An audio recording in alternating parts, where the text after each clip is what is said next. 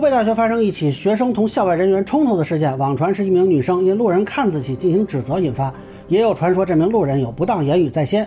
对此，校方通报称双方已经和解，这是怎么回事呢？大家好，我是关注新闻和法律的老梁，欢迎订阅及关注我的频道，方便收听最新的新闻和法律干货啊。根据媒体报道呢，昨天下午湖北大学图书馆门口发生一起学生与校外人员冲突的事件，湖北大学和辖区派出所第一时间进行处置，经调解，双方于二日凌晨一时二十分左右签订了谅解书，并互相致歉啊。但这里没有提到学校的管理是否有问题，包括校外人员进入学校究竟是干什么。呃，对于这个事儿呢，也有很多网友提出了各种质疑啊。其中一个比较重点的是说，双方为什么发生纠纷？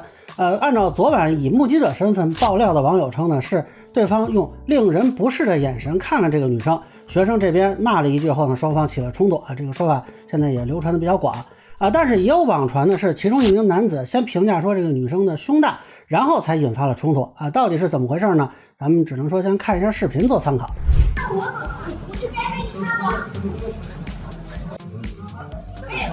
你上你的年纪话一样。你他这么讨厌，我觉得你这不是说钱的。我说他说他你看什么？他就回过来，旁边那个穿休闲衣服的人，他就回过来打我男朋友。如果我有一句吓到我今天，来来来，我全家都死。如果我有一句话，这有监控全部都可以看到。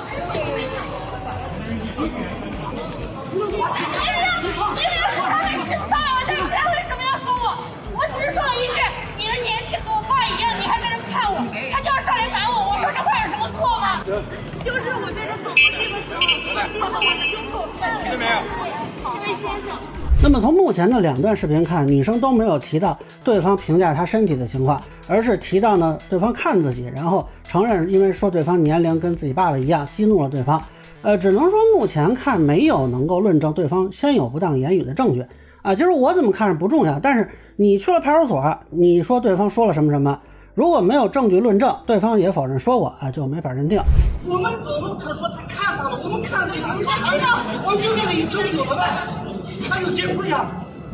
另外呢，质疑比较多的是呢，到底是谁先动手啊？有网友认为呢是校外人员先掐了男生的脖子啊，但是从昨晚爆料的网友到后来封面新闻采访学校保安的说法呢，都是说这个男生先动手。啊，这个我们从视频看呢，校外人员冲上来指着这个女生。那男生呢，在拦阻过程中，对方的手是推到了他的脖子，然后他先给了对方一拳，但实际上后续这俩人没有真的打几下啊，是边上一个人冲上来，一开始冲上来那个人呢还分不清说是还在拉呢，还是说在继续打啊？那么到最后拉开的时候，四叔还说了一句我不是什么。啊，当然这中间有个细节不太清楚，就是这个校外人员从地上捡了一个什么东西啊，有说是手机的啊，但是确实看不清楚，而且为什么手机在地上呢？这个也暂时不太清楚啊。现在网上有一些网友的说法，但是没法证实。整体上呢，这就是一次因为争执升级到口角的治安案件。如果现在媒体报道学校的说法是准确的，双方确实和解了，那这件事大概率定的是互殴。这个我们以前讲过很多次啊，为了避免双方被行政处罚。所以就通过和解来处理，那这个是符合公安机关办案的规定的。那有人问呢，这是不是正当防卫？呃，问题在于呢，目前实际上正当防卫仅存在于刑法中，对于需要防卫的行为的危险程度要求较高。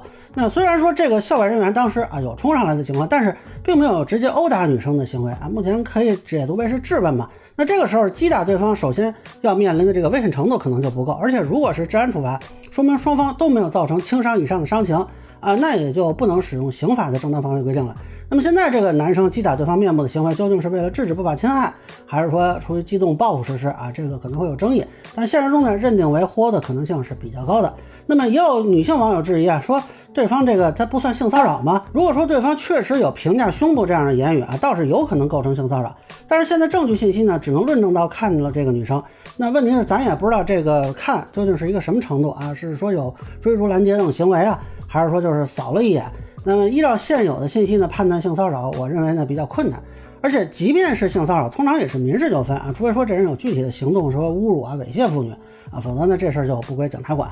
当然，关于看女性是否冒犯这个问题啊，也有一些讨论吧。啊，这里我分享一点我的私话，就是很多女性网友会提到南宁啊，但是这可能有点误解。就我所知，这男性凝视呢，本来是指视觉艺术或者文艺作品里将女性客体化的一种做法啊。当然，后来进入社会的更多领域啊，通常呢，更多的是抽象群体之间的互动。比如说，这个男性群体普遍认为女性群体瘦好看，那导致呢，女性为了获得认同而瘦身。那么女权人士呢认为这是一种规训啊。再比如说有一种口红颜色叫斩男色啊，那说明女性为了迎合男性审美。那在这里说的凝视呢，它其实是个比喻，而不是具体的动作，通常指的是结构性的现象，而不是具体两个人的互动。也不能倒推说某个男性给女性做出评价就一定是男凝。比如说男医生建议女患者控制体重，那有可能是出于健康考虑。那么现在把有男性看女性就定义为男性凝视，这个是不是有点望文生义、扩大解释？啊，可能是受到我男性身份的一个局限吧，但我不太能理解一个路人看了你一眼，怎么就能把你客体化，怎么就规训你了？那这是你自己的自我规训客体化呢，还是别人的问题呢？那么现在有些女性听了“南宁”的这个词儿啊，她可能认为这是一个动作，就认为呢，只要看自己就是不礼貌，就感到不是，可能有他们的想法和理由啊，但是至少没有得到普遍的认同和支持。关于这个问题的争论也比较多。我曾经看一个女生发视频吐槽，说自己路过一个车的时候，这个司机在车里笑。他认为这是在笑他，那就说自己遭到了南宁啊。当时也有很多男性网友吐槽他。